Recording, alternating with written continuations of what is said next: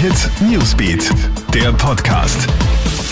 Schönes Wochenende. Willkommen zu einem kompakten Update aus der Krone Hit Newsbeat Redaktion. Zehntausende Menschen sind gestern Abend in vielen europäischen Städten auf die Straßen gegangen, um vor allem gegen den aktuellen Lockdown zu protestieren. Teilnehmer sind meist ohne Abstand und Masken durch die Innenstädte gezogen. Heftige Szenen haben sich etwa in London abgespielt. Dort ist es bei Protesten gegen die Corona-Maßnahmen immer wieder zu Zusammenstößen zwischen Demonstranten und der Polizei gekommen. Mehr als 60 Menschen wurden festgenommen. Großbritannien meldet damit mehr als 57.000 Corona-Toten die höchsten Opferzahlen in ganz Europa. Europa.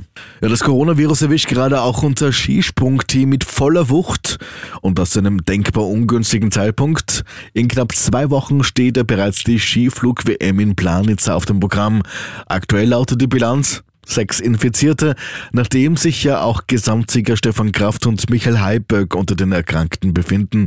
Beim ÖSV vermutet man nun die Ursache für den Cluster bei den Schutzmasken, denn in Whistler habe das Team immer nur Stoffmasken getragen, statt FFP2-Masken. Ja, und eigentlich ist Stephen King ja nicht so ein ängstlicher Mensch, doch es gibt offenbar eines, das dem Autor von Horrorbestsellern wie es tatsächlich Angst macht. Und das ist Donald Trump. Vor allem, was der noch amtierende US-Präsident zurzeit abzieht, dass Trump weiter darauf bestehe, er habe die Wahl gewonnen, sei furchteinflößend, schreibt jetzt Stephen King auf Twitter. Ja, und weiter, der Präsident der Vereinigten Staaten mit Zugang zu den Nuklearcodes lebt in einer Fantasiewelt.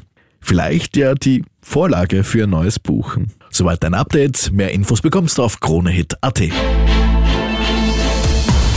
Krone Hit Newsbeat, der Podcast.